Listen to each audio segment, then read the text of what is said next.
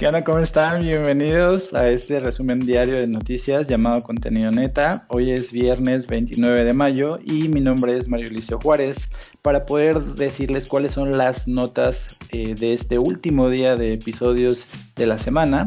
Pues tengo que presentarles a mi compañero que es el único rubio que tiene todos los tazos de Dragon Ball. Él se llama Mango Arroyo. ¿Cómo estás?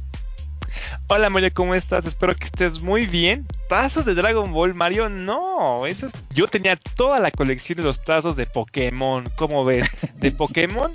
Y tenía también los tazos de los Tiny Toons, pero no por mí, sino por mi hermano, porque yo era demasiado morrito para tener esos tazos, Mario. ¿Cómo ves? ¿Envidia o qué? Pues no, ni siquiera sabía, ni siquiera pensé que conocías los tazos de los, de los Tiny Toons. Claro, pues es una reliquia de México, Mario. Los tazos han sido reliquia por generaciones. A mí, a mí me acuerdo que la generación de tazos que más me tocó en mis tiempos, cuando yo iba en la primaria, eran los de mucha lucha. Seguramente hay personas de mi edad que deben escuchar este podcast y deben decir, ah, no manches, qué recuerdos. Esos tazos que salían metálicos, ¿no? Los Metallics o algo así, no manches, eran divinos. Y aparte había unos versión Gold. Uy, puedo seguir con el podcast hablando de tazos, Mario. pues para los que no sepan la edad de Amango, él, él oscila entre los 15 y los 20 años aproximadamente. Ay, Sí, y para los que no sepan la edad de Mario, él oscila entre los 40 y 50. Ahí vamos, vamos como más o menos igual. Este, bueno Mario, antes de que empieces a dar las notas, yo quiero dar la mención de que las personas que nos escuchan en este podcast y si no han visto nuestra página de Facebook, los invitamos a que nos sigan en Facebook, nos den un excelente like. Ahí subimos las noticias que mencionamos en este podcast y no nada más van a poder encontrar esas noticias, sino otras que nos parecen bastante interesantes y unos excelentes pero divertidísimos memes. Entonces, si quieren pasar un gran rato con nosotros en Facebook, pues vayan a, nuestra página y denle un excelente y delicioso like. Eh, así es, el Facebook está disponible para lo que necesiten eh, ahí contenido neta y pues busquen lo que les haga falta dentro de lo que viene ahí. Y pues eh, la primera nota que te voy a contar es una nota que es muy importante, que es muy reciente de hecho, porque la acabo de leer hace un momento y habla de la relación que tiene Estados Unidos, China y la Organización Mundial de la Salud y cómo esto ha afectado la relación comercial y pues todo tipo de relación entre ambos países. Y pues bueno, es que el día de hoy el presidente Trump está eh, confirmando o está declarando oficial y legalmente que rompe cualquier relación con la Organización Mundial de la Salud. Tras esta eh, pues intercambio de opiniones y, esta incomodidad que tenía Estados Unidos con China y el manejo de la pandemia y pues bueno en esta eh, nota que viene del periódico El Financiero pues el presidente estadounidense está confirmando que a partir del día de hoy ya no tiene ninguna relación con la OMS y esto a raíz de diferentes cosas. Primero, eh, pues eh, Hong Kong anunció que su parlamento estaba modificando la ley y esta ley aparentemente tiene ciertas restricciones hacia la libertad de expresión de los pobladores chinos y entonces esto es, como, como que no le pareció mucho al gobierno estadounidense y tenía que ver con algunas situaciones eh, de comercio entre las ciudades y pues Estados Unidos empezó a decir que Hong Kong iba a dejar de ser como una de las ciudades eh, punta en el comercio y en cuanto a las transacciones financieras se refiere. Y pues a partir de, este cambio de legislación, el gobierno del presidente Trump empezó a decir que esto podía llevar eh, o podría poner en riesgo más bien la relación entre ambos países. Luego vino la pandemia del COVID. Estados Unidos, pues ya sabes que acusa a China de haber manejado mal la situación del COVID, eh, de esparcer el, virus por el mundo y básicamente pues le están echando la culpa a los chinos, lo cual ha generado también ciertas manifestaciones racistas en Estados Unidos contra la gente asiática, porque ya ves que los gringos no distinguen entre este, chinos, japoneses, este, coreanos, etcétera, y eh, pues a partir de esto, eh, pues Trump ha amenazado varias veces a la, Organización Mundial de la Salud y pues el día de hoy sus amenazas llegan al, fin eh, cuando está anunciando que pues ya no forman parte de la Organización Mundial de la Salud, que ya no guardan una relación con ellos y esto pues trae consecuencias que también son monetarias porque Estados Unidos era el principal país eh, que contribuía monetariamente a, la OMS, eh, pues le daba alrededor de 100 millones de dólares. Y, entonces, eh, pues estos 100 millones de dólares pues van a dejar de ser percibidos por la OMS, pero también pues Estados Unidos tenía contribuciones voluntarias, o sea, aparte de lo que normalmente le dan los países, Estados Unidos le daba un poco más, que llegaba a una cantidad de 400 millones de dólares, que bueno, esto en alguna vez, en alguna ocasión lo mencionamos previamente, y pues eh, Donald Trump está diciendo como unas palabras muy fuertes, está diciendo eh, que Estados Unidos, Estados Unidos quiere una relación abierta con China, pero que el país ha violado sus promesas con los Estados Unidos y otras naciones. También está diciendo que durante décadas China ha estado estafando a Estados Unidos, que allanó sus fábricas y que desplazó sus trabajos.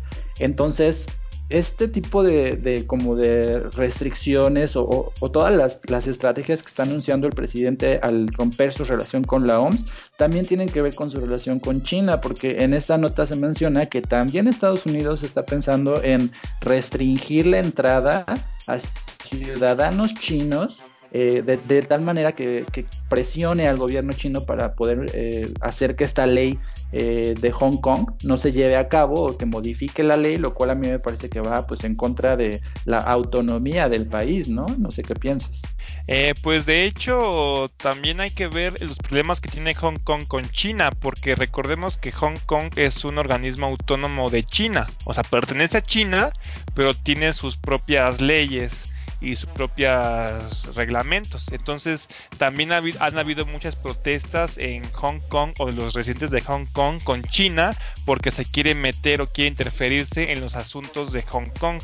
Este, como, como mencionas tú, Mario, eh, antes en los podcasts pasados ya es algo que se venía viendo, ¿no? Con todo lo que Donald Trump iba diciendo. Ya ves que hasta yo mencioné cuando se separó Estados Unidos de la OMS, que hasta hubo un concierto para poder apoyar a la OMS, etcétera. ¿Por qué? Porque como tú mencionas, Trump está diciendo que la OMS está en complot o está coludido con China, diciendo que realmente pues ellos son los malos, muy malos de la, de la historia y que pues realmente son los que están propagando el virus. E incluso en esas conferencias que ha dado Trump, el mismo Trump ha mencionado que él está afirmándolo y que está seguro que el virus venía de un laboratorio chino, ¿no? Ni siquiera está diciendo que de un mercado o que podría ser de uno así algo de accidental, sino que está diciendo que fue por culpa, como tú mencionas, de los chinos y que hasta ellos estaban experimentando con estos virus en un laboratorio eh, maligno, ¿no? Entonces, pues estas son acusaciones, como tú mencionas, bastante fuertes y pues que se separe de la OMS, pues también es algo que es histórico, Mario. Así es, y pues como tú decías, pues ya, ya había amenazado con salirse de la OMS, pero en realidad lo está haciendo hoy de manera oficial y pues esto seguramente va a hacer que los mercados caigan porque pues obviamente este tipo de situaciones que no son eh, normales o que surgen de la nada hacen eso como que todas las bolsas de valores tengan eh, diferentes caídas o fluctuaciones y pues aquí lo que está diciendo también es que le, le está ordenando a su administración a partir de hoy que elimine cualquier tipo de extensión especial para las personas, las empresas o cualquier tipo de, vínculo comercial que haya entre Estados Unidos y Hong Kong para poder eh, revocar el trato preferencial que tenían con algunos de ellos. Y pues esto es muy peligroso porque pues como, como te lo había dicho, pues Hong Kong es una de las ciudades más importantes a nivel comercial y pues si esto pasa, pues obviamente eso va a afectar las relaciones entre el resto de, los, de las ciudades comerciales en el mundo, ¿no? Sí, así es, así es. Entonces hay que ver realmente cómo altera todo esto, Mario. Desgraciada, qué mala suerte realmente. Yo ya estaba emocionándome porque el dólar en el precio del peso había llegado a algo bastante bueno. Ya estaba en 22 pesos, o sea, realmente estábamos recuperándonos. Pero como tú mencionas, por, eso, por este tipo de eventos, seguramente va a comenzar a subir otra vez. Va a haber otra vez este, un, una pérdida bastante caótica. Entonces, pues hay que ver realmente cómo altera todo esto, cómo nos afecta eh, que Estados Unidos haya dejado la OMS ya por completo, Mario. Pues obviamente a la OMS le va a afectar principalmente en sus fondos, pero pues la OMS ahora sí que tendrá que arreglárselas este, para, para poder seguir adelante y a lo mejor China le puede dar esos fondos que le está quitando Estados Unidos, pero si de por sí tenían poco dinero para hacer pruebas o vacunas o lo que sea, pues ahora van a tener menos dinero. Pero bueno, es en, en temas como más nacionales, tú tienes una nota que tiene que ver con la educación básica. Sí, así es, Mario. Eh, pues nada más eh, recordar que yo soy maestro actualmente de secundaria, entonces pues yo estoy como caldía de cómo va todo esto, pues me da mucha flojera regresar a dar clases presenciales. Este, pues esa nota viene de, sin embargo, y dice de lo siguiente, de la siguiente manera, se titula así: Regreso a clases para educación básica sería el 10 de agosto, según la CEP. Entonces, voy a comentarte un poco de qué trata la nota Mario, que es más que nada eh, contarnos cuál es el plan de la CEP o cómo lo va a ir este, tratando para ya saber qué va a pasar con todas estas clases o con todos estos niños que actualmente están en clases en línea, pero también resolviendo los niños que por una circunstancia mayor no pudieron tener clases vía internet porque no tenían internet o porque no tenían para pagarlo, etcétera. Entonces, vamos a ver qué dice la SEP. Dice, Esteban Moctezuma Barragán, que es el secretario de Educación Pública, manifestó que el retorno a clases será cuando los semáforos estén en verde, por lo que se habrán de llevar a cabo santizaciones filtros de seguridad, circulación de un solo sentido y señalamientos. Esto quiere decir que las escuelas, cuando ya está en luz verde, no van a regresar a una normalidad como la conocemos. También deben comenzar a tener instalaciones o preparar las escuelas en sus instalaciones de una forma especial para que los niños puedan estar seguros cuando entren en estas. Entonces, continúo con la nota. Dice, el 10 de agosto los estudiantes del país regresarían a las escuelas para tomar un curso remedial con el fin de atender rezagos y se planea el inicio del ciclo escolar el 21 de septiembre, informó Esteban Moctezuma. Y eso es muy cierto, Mario. De hecho, hoy eh, a mí, no sé si a los demás profesores o si hay, hay, algún maestro que nos escucha, hoy me llamó mi directora y tuvimos una junta bastante interesante donde nos decía que estaban preparando un salón para dar las regularizaciones a los niños que no tienen nada.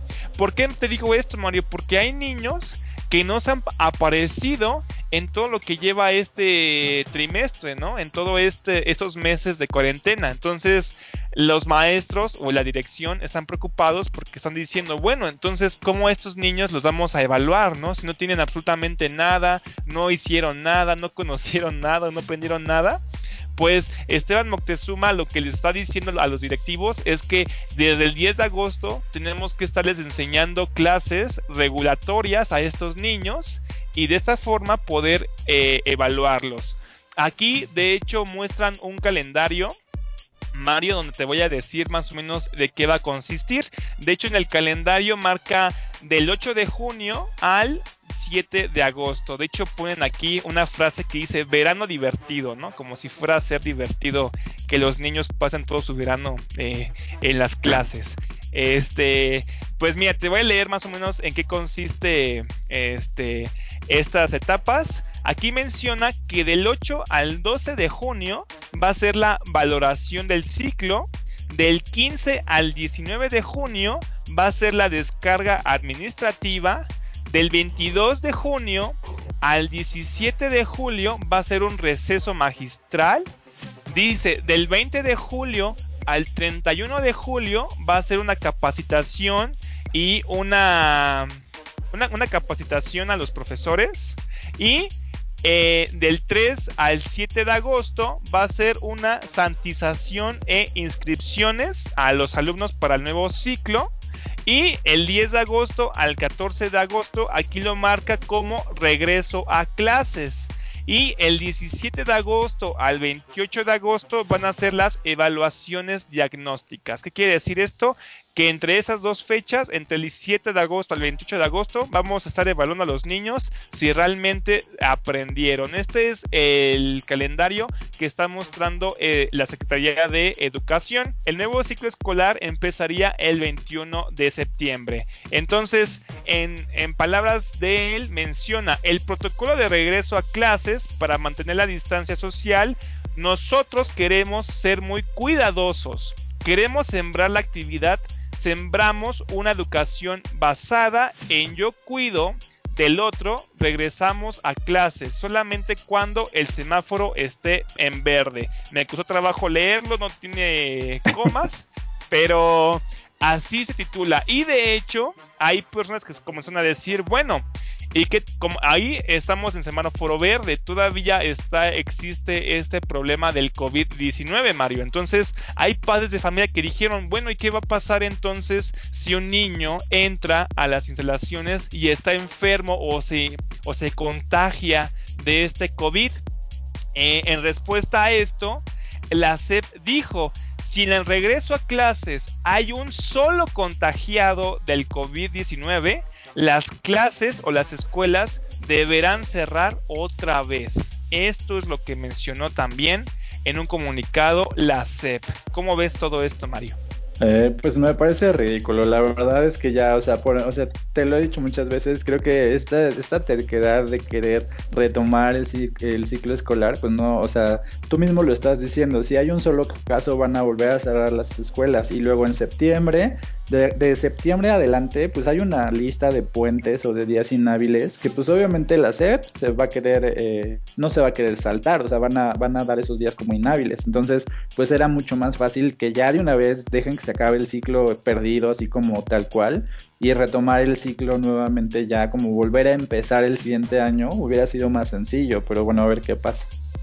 Sí, así es. Aparte va a ser muy tedioso. Yo veo a mis directivos, a la, directora y al director, porque es madre e hijo, y están muy nerviosos o muy preocupados. No saben realmente cómo acatar estas normas que está diciendo la SEP, ¿no? O cómo poner en sus instalaciones medidas de salubridad o de esta sana distancia o sanidades, ¿no? Para que los niños entren. De hecho, ahí hasta nos estaban diciendo, pues no sé qué hacemos, no, no, no sé qué hacer, si citar a los niños un día y al siguiente día otros, o sea, que unos vayan los lunes, otros los martes. Son ideas que surgieron en este tipo de eh, reuniones. Y pues nada más para acabar, eh, la SEP también mencionó que para el regreso a clases del 10 de agosto, que sería para los cursos remediales, para los niños que no tienen internet, dice que será obligatorio el uso de cubrebocas. Entonces, pues eh, van a ser las mismas, van a ser el cubrebocas y eh, el gel antibacterial. Entonces, pues hay que ver cómo sigue esto. Yo estoy, estoy como, mm, pues un tanto quisquilloso en este aspecto, Mario, porque estamos, yo estoy actualmente en el Estado de México y pues yo veo, yo lo veo muy difícil regresar en agosto, porque el Estado de México actualmente por este sistema semáforo estamos en rojo, pero no un rojo así rojito, estamos en rojo así marrón, Mario, es un rojo intenso si ves el mapa o el sistema semáforo, entonces pues sí lo veo complicado, Mario. Pero pues según los gobiernos locales, la, a partir del primero de junio la gente ya puede salir, entonces no entiendo. O sea, para mí esto de los semáforos y, lo que quiere hacer la SEP es igual de desordenado y va a traer como muchas consecuencias. Pero bueno, eso lo, lo sabremos en unas semanas. Yo te traigo una nota apocalíptica que tiene que ver con este, pues bueno, a mí me recuerda mucho el día después de mañana, siempre que escucho este tema del campo magnético, siempre pues voy a esa película porque precisamente es lo que pasa en esa película que tiene que ver con cómo la Tierra se, se mueve y la dinámica de la Tierra en cuanto a la gravedad y esas cosas.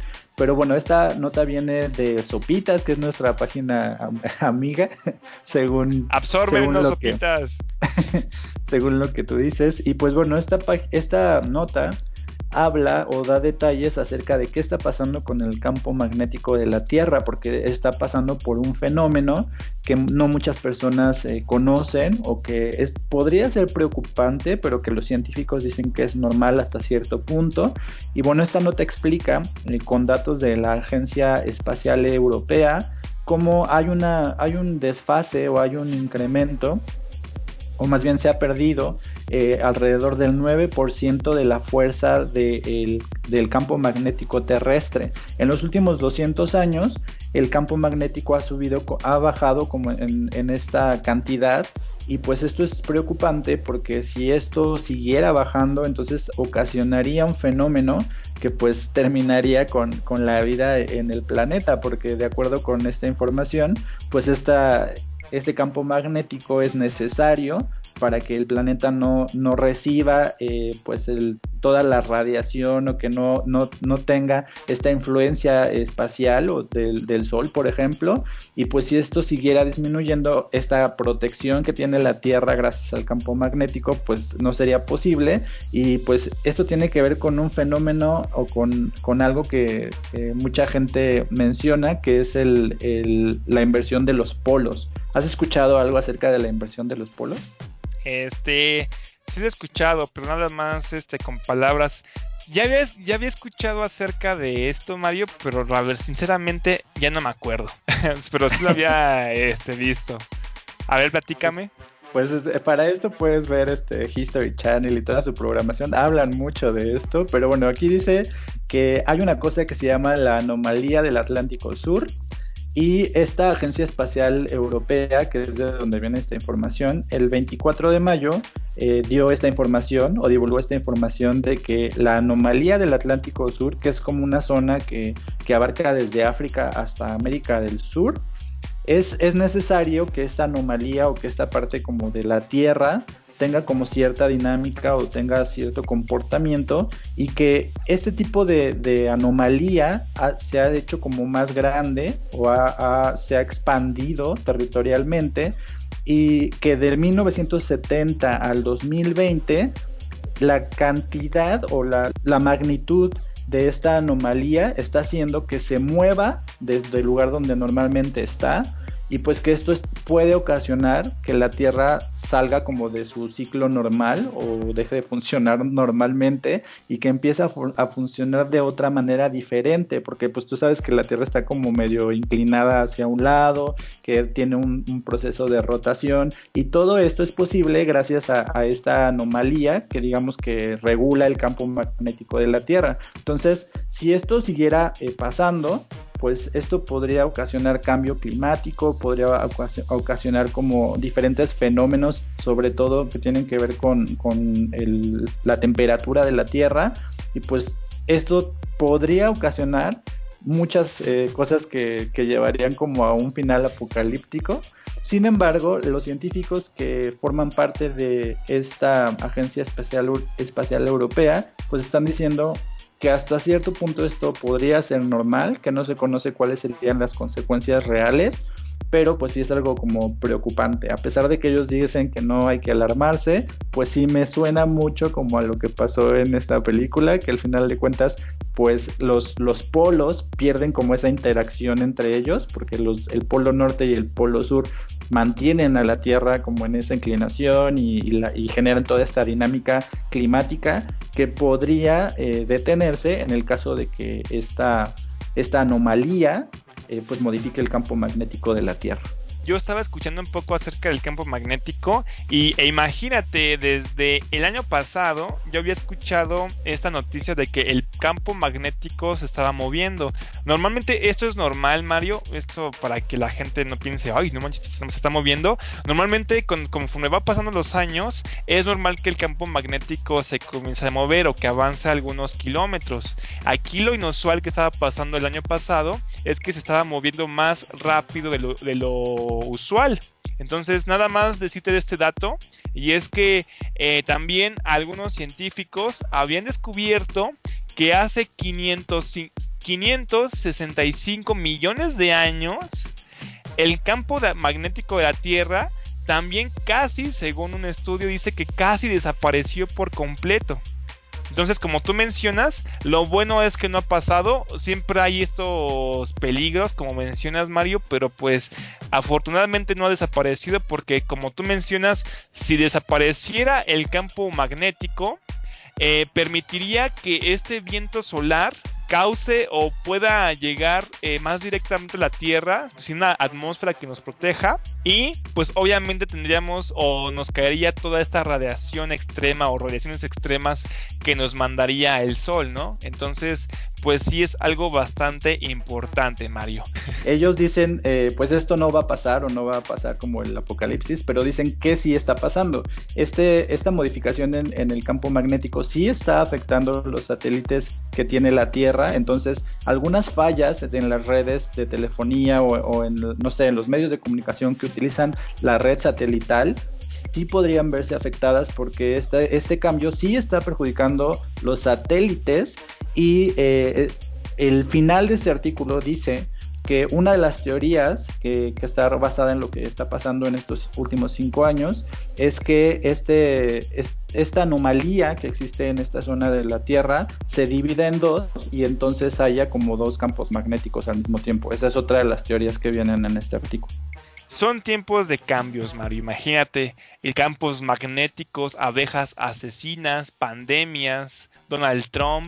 No, son tiempos bastante interesantes que nos tocó vivir. Entonces, pues ahora sí que vivimos en tiempos muy interesantes. Pero pues bueno, Mario, hablando de interesante y de, notas bastante pues importantes, podría decirse. Es, ya traigo una nota, yo creo que es la nota más importante que he traído al podcast, Mario.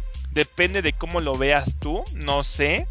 Y es que, eh, lo voy a leer la nota, viene de Grupo Fórmula.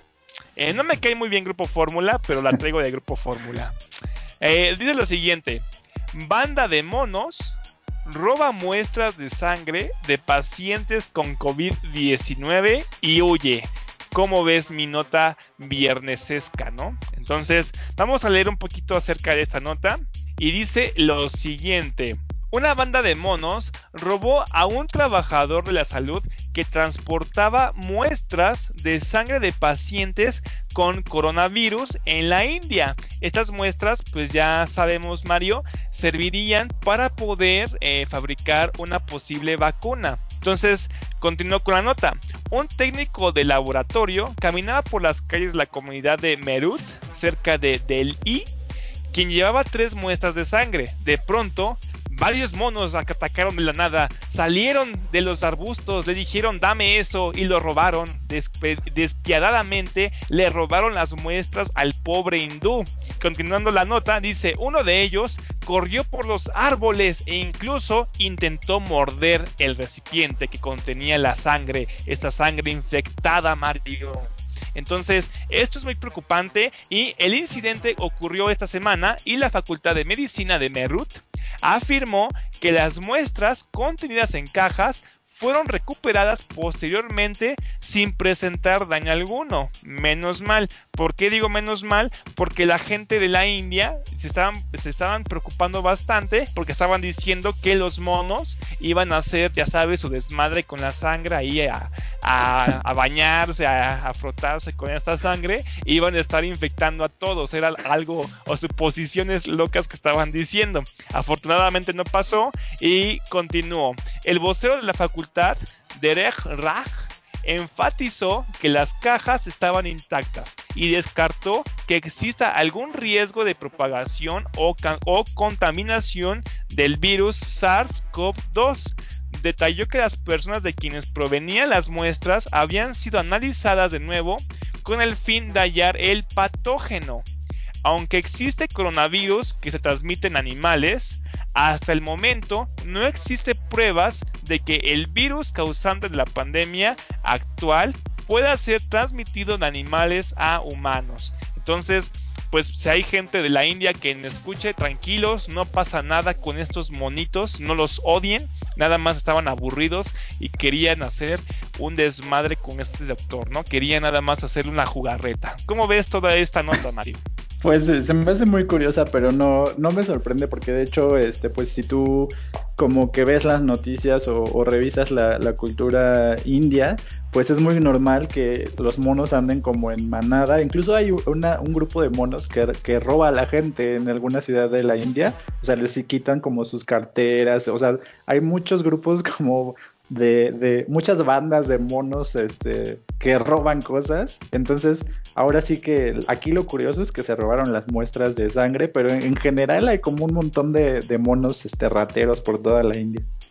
Sí, de hecho es muy curioso. Imagínate, aquí nos quejamos las ratas que nos roban aquí, que son personas. Allá debe ser curioso que te robe un mono, ¿no? Así como que ah, no, no, estés, este, no, no, sabes qué haces y de repente, ¡fum! Sientes que aquí alguien te tocó, no sé, una nalga y de repente volteas y no tienes tu billetera, ¿no? Y fue un mono. Entonces, pues sí debe ser bastante curioso. Y pues acabando la nota, Mario, nada más te debo decir, completando lo que tú mencionas, y es que en algunas zonas rurales, agricultores se quejan de que monos devoran sus cosechas e incluso han pedido a las autoridades que intervengan. Hasta este viernes, India cuenta con 4.406 personas fallecidas por COVID-19. Entonces, pues esos monos no les importa eh, si hay pandemia no, ellos siguen haciendo de las suyas. Nada más es una nota bastante amena para que vean que mientras nosotros sufrimos, los monos son felices comiendo cosechas. Sí, pues bueno, si tú quieres seguir viendo este a los monos que se roban cosas, hay un documental que se llama Monos Ladrones, que estoy viendo que pertenece a History Channel y también este pues lo pasan muy seguido en otras cadenas, entonces les, recomiendo que lo busquen para que vean cómo hay es como muy normal e incluso debería ya de haber como castigos en Asia para los monos que roban cosas. Así es, prisión, ¿no? Cárcel, una cárcel de monos. Algo así. Y pues bueno, la, nota que, que, te traigo es una nota que es bastante graciosa. Bueno, a mí me parece muy graciosa porque si tú quieres ofender, si tú quieres ofender a una de las Kardashian, pues qué mejor que decirle que no es tan rica como lo dice, ¿no? Entonces, esta nota tiene que ver con la revista Forbes, eh, proviene en el periódico Milenio, y pues esta nota eh, dice que la revista Forbes, a través de un video y de un artículo, está asegurando que Kylie Jenner, que es la más joven de las hermanas Kardashian, mintió sobre su fortuna y está diciendo, este, literalmente, está diciendo dentro de la red de mentiras de Kylie Jenner y por qué ya no es multimillonaria. Así titula este video y este artículo. Entonces, está diciendo que en el 2016 ya ves que la revista Forbes hace como la lista de los multimillonarios de Estados Unidos y del mundo, etcétera, como que lleva un conteo de la gente que tiene más dinero. Y en el 2016 eh, ellos pues eh, recibieron documentos de Kylie Jenner donde decía que ella ganaba o que ella tenía entre 307 y 360 millones de dólares al año. Entonces esto la convertía a ella en una de las multimillonarias de Estados Unidos. De hecho, la revista Forbes la nombró la, la, mujer más joven multimillonaria de Estados Unidos, o sea, era la persona de menor edad en tener esa cantidad de dinero. Eh, después, eh, ya en, el 2019, la revista Forbes está diciendo eh, que en realidad ya revisaron como bien su información y que Kylie Jenner, tiene una fortuna inferior a los 900 millones de dólares, lo cual la desterraría del terreno de los multimillonarios y entonces están diciendo que en realidad no es tan millonario. Entonces Kylie Jenner en su Twitter salió a decir este que, que, se iba despertando, que no sabía este qué es lo que estaba pasando y dice eh, en sus palabras, dice, pensé que este era un sitio de buena reputación, se, se refiere obviamente a la revista Forbes, todo lo que veo es una serie de declaraciones inexactas y suposiciones no comprobadas. Nunca he pedido ningún título ni he intentado mentir, nunca. O sea, ella está diciendo que en realidad sí tiene eh, más dinero de lo que está diciendo la revista Forbes. Y pues a mí se me hace muy curioso que una revista y una persona se estén peleando por por cuánto dinero en realidad tienes, ¿no? Por si eres millonario o no lo eres. O sea, no creo que a las Kardashian, con toda la fortuna que tienen, les importe si Kylie es multimillonaria o no, porque pues hay otras cuatro o cinco hermanas que tienen la misma o mayor cantidad de dinero. ¿Cómo ves? Bueno, Mario, ¿qué te sorprende? O sea, tu tema dice Kardashian, o sea, es como siempre van a sacar todo eso del dinero, maquillaje. Oye, nada más te quiero preguntar algo. Esta Kardashian que tú mencionas, es la que tiene esta cadena de maquillaje o es la que tiene esta empresa de maquillaje, Mario? Así es, de hecho eh, los datos de, la revista Forbes dicen que eh, la compañía de Kylie Jenner que se llama Kylie Cosmetics no vendió lo que Kylie decía, que eran 360 millones de, dólares, sino en realidad generó ventas por 177 millones de dólares. O sea, la revista Forbes está diciendo que ganaba la mitad de lo que ella estaba diciendo que ganaban y de ahí viene esta suposición de la revista Forbes al decir que en realidad no tenía los millones o no tiene los millones que dice, porque de hecho la, compañía eh, Kylie Cosmetics fue absorbida por Coti, que si, si, tú no conoces Coti, pues quiere decir que no, no, este, tu relación con tu novia no es muy buena, porque Coti es una de las marcas más importantes en productos de belleza femenina. Tienen un montón de cosas y pues Coti absorbió a Kylie Cosmetics y con esto pues se supone que Kylie ganó una cantidad muy grande de dinero, pero la revista Forbes está diciendo que en realidad no ganó tanto. Ah, mira, entonces Coti se pasó de lanza, ¿no? Este, oye, nada más una última pregunta. Tú que ahorita mencionas a las Kardashian, aprovecho. Yo jamás he sabido por qué tienen tanto dinero las Kardashian. O sea, yo sé que ahorita ya actualmente por el dinero que tienen, pues comenzaron a hacer sus empresas, ¿no? De hecho, yo veo, hay un video de las Kardashian que luego sacan que hasta en su propia casa tienen sus cultivos, ¿no? Que comen hasta de su propia fruta del, del patio, ¿no? Y no sé cuántas cosas tienen en su casa. Pero aquí te pregunto, ¿de dónde salió tanto dinero? ¿O, o cómo surge esta familia? ¿O cómo es que crece tanto esta familia, Mario? Que yo jamás he entendido por qué. Son famosos por ser millonarios, ¿no? Y por todas las empresas que han fundado por este, por ese dinero que tienen. Pero ¿cómo surgió? En realidad no son millonarias, este, bueno, eh, fíjate, la mamá de las Kardashian se casó con un empresario multimillonario de apellido Kardashian y tuvo a sus primeras hijas, que son las más grandes, que se apellidan Kardashian, y cuando empezaron a hacer su reality show se volvieron muy populares y ahí fue cuando la familia en realidad empezó a hacer dinero.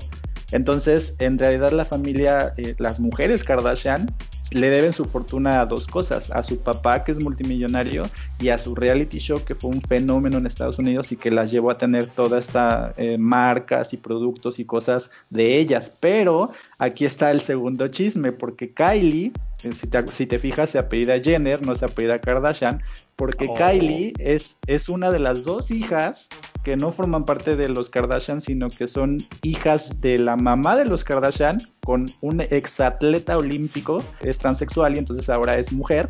Y eh, estas dos personas pues tuvieron a las últimas dos hijas Kardashian que se apellidan Jenner porque son hijas de otro papá. Ah, sí, sí me acuerdo de esa noticia de un señor que se había hecho mujer. Ya decía yo por qué, por qué le hacen tanto revuelo, ¿no? Es como de, pues ese, ese, don qué, ¿no? Pues si se hace mujer, pues me vale, ¿no? O por qué es tan sonado, pero, ah, ya, ya sé por qué, ya entiendo todo, como que se va uniendo el rompecabezas, Mario, de la vida. Y es porque era el papá de estas niñas Kardashian. Ah, ok, ya tiene sentido. Pues, pues vaya Mario, qué interesante, ¿no? No, de la verdad no conocía nada de este mundo que tú mencionas.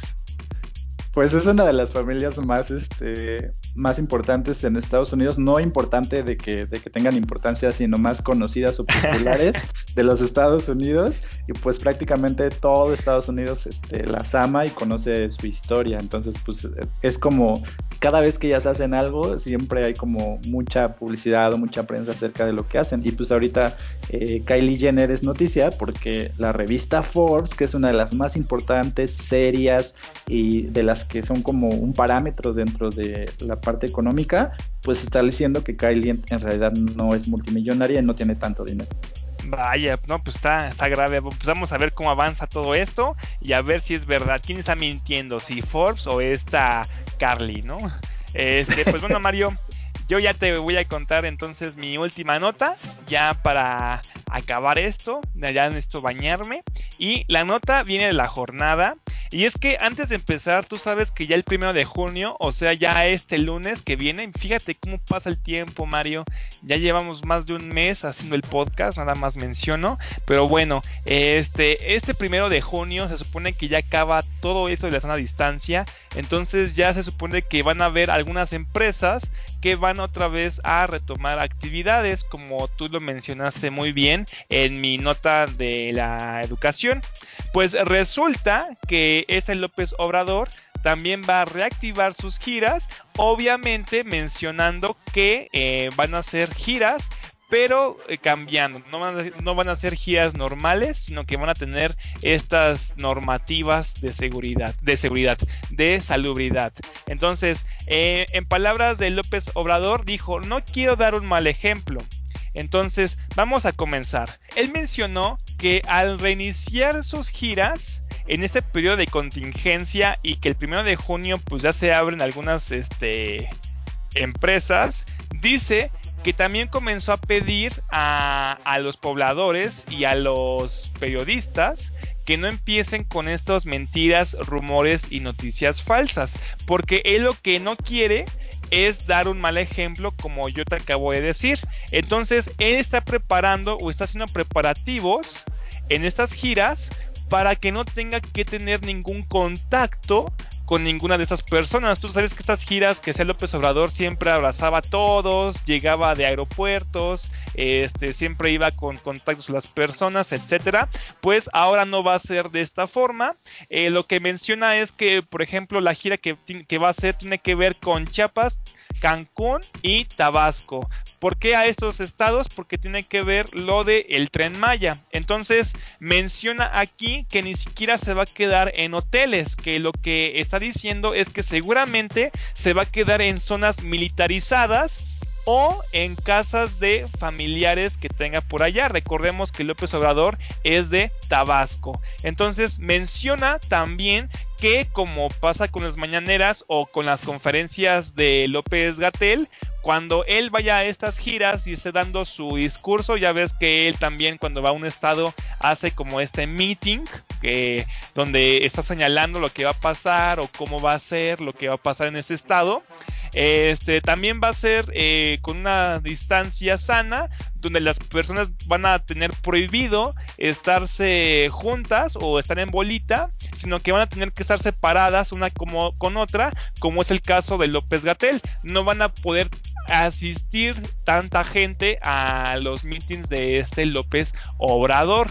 Entonces, estas son las reglas o las normas que va a comenzar a, hacer este López Obrador a partir del primero de junio, pues él menciona que urge comenzar a checar eh, los casos o lo que está pasando en estos tres estados. También mencionó acerca de lo que pasó en Chiapas, de los disturbios que hubieron en el municipio, de esto de que las personas comenzaron a, salir a quemar eh, las oficinas del, gobierno, de la presidencia, etcétera, y pues de este tema también va a ir a Chiapas a ver qué está pasando y hablar un poco acerca de esto. Él menciona eh, antes de antes de que vaya para allá menciona que o invita a las personas que hicieron todo este desmadre que pues eh, vean toda la conferencia de López Gatel para que tengan una mejor este una mejor visualización de lo que está pasando en toda esta contingencia. ¿Cómo ves, Mario?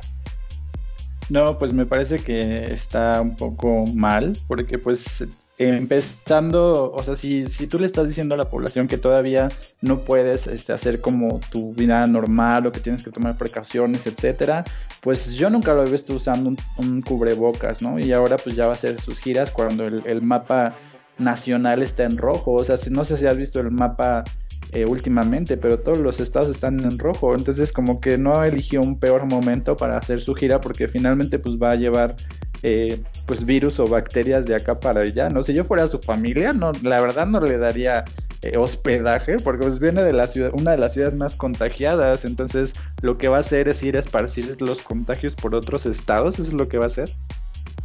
Este, ¿A poco no lo aceptarías ni, siquiera si fuera tu abuelito, Mario? ¿No, no lo aceptarías ni que ni siquiera si fuera tu abuelito? Pues si él, si, imagínate, si él está dentro de los grupos vulnerables y no se cuida, pues supongo que no le importa mucho contagiarse, ¿no? pues sí, este, pues es que también hay que pensar que eh, el país, como habíamos este, mencionado, ya eh, dejando de lado lo que hay, las giras de López Obrador, pues tiene que comenzar otra vez a producir, ¿no? Porque si pasa un mes más sin la producción de, de algunas empresas, pues la economía sí va a tender a caer o, va a haber una crisis bastante fuerte. Entonces, sí debe haber un punto de partida para que otra vez las empresas vuelvan otra vez a una reactivación lenta, pero que empiece, ¿no? Entonces, pues aquí lo que menciona, tal vez sí tengas razón, todavía estamos en rojo, pero pues ya se necesitan a ver algunos casos, ¿no? Como es el caso del tren Maya, que tú sabes o tiene que ir a ver cómo está pasando o qué está pasando, tiene que darle el visto bueno en algunos tramos donde se va a ir formando el tren Maya. Pues más bien le, urge ir a ver para que no se lo madruguen, porque pues hay muchas organizaciones, instituciones y leyes que están en contra de ese tren Maya y pues antes de que le coman el mandado quiere ir a asomarse, ¿no? Pero pues me parece muy mala decisión porque pues si tú le estás pidiendo a la gente responsabilidad y que guarde su distancia y que etcétera, que es lo que hablamos en el podcast pasado, en el episodio anterior, pues tú deberías de poner el ejemplo, ¿no? Por eso la gente no cree en ti porque le dices una cosa y haces otra. Sí, así es, así es.